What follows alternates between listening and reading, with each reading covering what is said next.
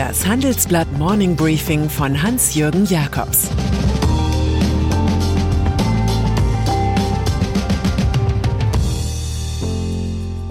Guten Morgen allerseits. Heute ist Mittwoch, der 2. Februar, und das sind heute unsere Themen. Osterbotschaften der Virenexperten. Die Wunschorgie der Bundesminister.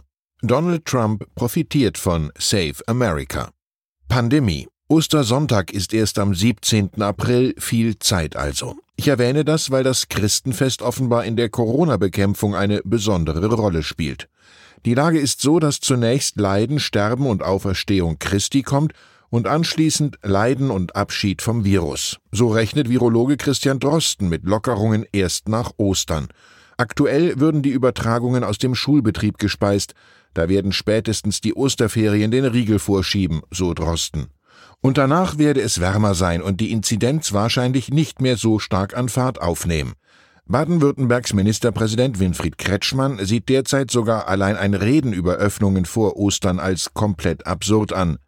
Wir brechen keine Debatte über Exit-Strategien vom Zaun, das wäre völlig unangemessen und das völlig falsche Signal, wettert der Grünen Politiker. Man werde das nicht durch haltlose Ausstiegsdebatten konterkarieren. Schon Wilhelm Busch wusste, es ist das Osterfest alljährlich für den Hasen recht beschwerlich. Bundeshaushalt. Mehr Fortschritt wagen heißt offenbar auch mehr Finanzen wagen. Wie soll man es anders interpretieren, wenn die einzelnen Bundesministerien in den Haushaltsverhandlungen Zusatzwünsche über fast 400 Milliarden Euro bis 2026 deponiert haben? So viel notierte Kassenwart Christian Lindner. Allein für 2022 sind in der Unterhaltungssendung Wünsch dir was rund 70 Milliarden mehr aufgelaufen, als die Finanzplanung erlaubte. Ganz ampelmäßig fallen Vertreter aller drei Koalitionsparteien mit strammen Ausgabenforderungen auf. Gesundheitsminister Karl Lauterbach, SPD, Wirtschaftsminister Robert Habeck, Grüne und Volker Wissing, FDP. Dabei hatte der liberale Lindner in einer Art Weihnachtsbrief noch eine solide Haushaltspolitik angemahnt und geraten, nichts anzukündigen, wenn noch unklar ist, woher das nötige Geld kommt. Das sei nicht zielführend, weil wir damit Erwartungen wecken, die sich als unerfüllbar erweisen können, so der FDP-Chef. Es nützte wenig. Und so kann aus dem freundlichen Falken, als der sich Lindner jüngst in Brüssel präsentierte, ein unfreundlicher Habicht werden. USA Donald Trump hat sich den Titel der Verreißer furios verdient.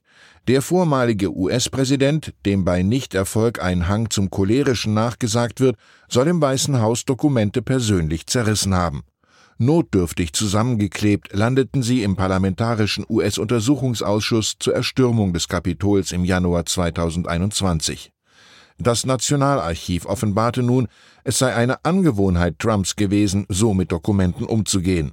Beim Geldeinsammeln stören solche Schrullen nicht. Trumps Team hat für den Wahlkampf vor den Kongresswahlen im November bereits 122 Millionen Dollar von großzügigen Spendern eingesammelt. Am fleißigsten war dabei das Fundraising-Komitee Save America. Das viele Geld soll an republikanische Kandidaten fließen, die vor allem ein Merkmal haben müssen, einen 75-Jährigen unterstützen zu wollen, der nochmals Präsident werden will. Der Rest der Welt fröstelt und würde am liebsten ein eigenes Save America Komitee aufmachen. Börse. Bei normalen Firmen gilt der Basiseffekt. Je niedriger die Umsatzzone, desto größere Wachstumssprünge sind möglich. Bei Alphabet mit seinem ABC-Schützling Google gilt aber der Netzwerkeffekt. Je größer die Nutzerschar, desto mehr Zulauf und mehr Werbung gibt es.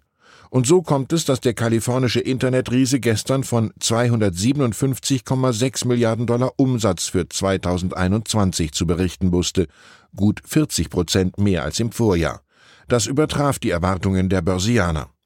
Der Jahresgewinn pro Aktie lag bei 108,6 Dollar. Googelt man nach dem Begriff Monopolgewinn, liefert Wikibrief. In der Wirtschaft ist ein Monopol ein Unternehmen, dem es an einem tragfähigen Wettbewerb mangelt. Prima, sagen sich die Investoren und jagen die Aktie im nachbörslichen US-Handel an der Tech-Börse um 6,80 Prozent hoch auf 2.945 Dollar. Automobilbranche. Einst galt ZF Friedrichshafen als behäbiger Konzern vom Bodensee. Nun aber gibt sich der zweitgrößte Autozulieferer der Republik als Bewegungswunder und greift Marktführer Bosch an. Noch liegt man mit rund 10 Milliarden Euro Umsatz hinter den Stuttgartern, die insgesamt 42,1 Milliarden Euro umsetzen. Mit Angeboten für autonomes Fahren in Nutzfahrzeugen soll der Abstand weiter schrumpfen. Die Übernahme des US-Bremsenherstellers Wabco hat Fantasien herausgebracht. Jetzt haben wir die PS auf der Straße und müssen nur noch beschleunigen, jubelt ZF-Vorstand Wilhelm Rehm. Unter seiner Führung werden die Truck-Aktivitäten von ZF und Wabco in Friedrichshafen zusammengelegt.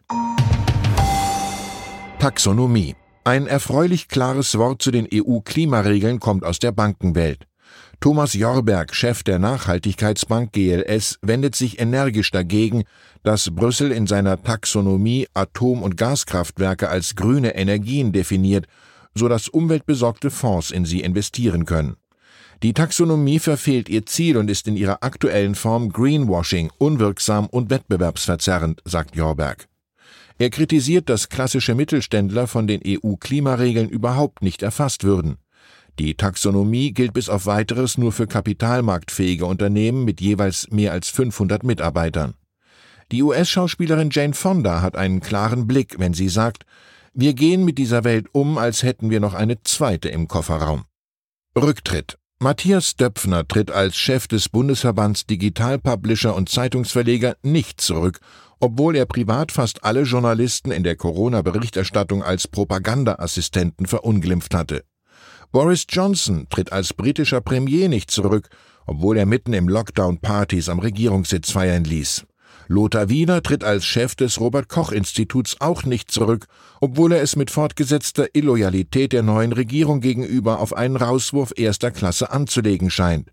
Nur einer macht es richtig und tritt tatsächlich zurück nach 22 Jahren Karriere. Tom Brady, Superstar des American Footballs bei Tampa Bay Buccaneers.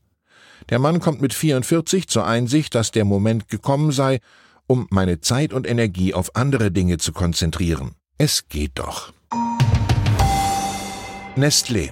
Und dann ist da noch der Lebensmittelriese Nestlé, der mit seinen Wasserwachstumsfantasien immer wieder aneckt. Nun stoppt der Schweizer Konzern den Verkauf von Mineralwasser der Marke Vitell in Deutschland.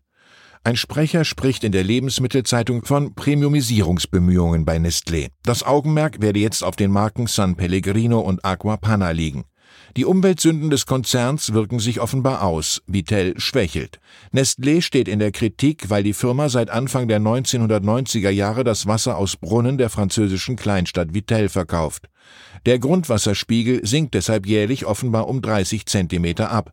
Der Leiter der dortigen Nestlé-Fabrik bestätigt, mehr Wasser abzupumpen, als sich natürlicherweise regenerieren kann, wodurch der Grundwasserspiegel seit 30 Jahren jedes Jahr ständig sinkt. Wir führen an diesem Punkt den unerbittlichen, humoristischen Erich Kästner ein. Die Erde ist ein gebildeter Planet mit sehr viel Wasserspülung. Ich wünsche Ihnen einen gelungenen Tag. Es grüßt Sie herzlich Ihr Hans-Jürgen Jakobs.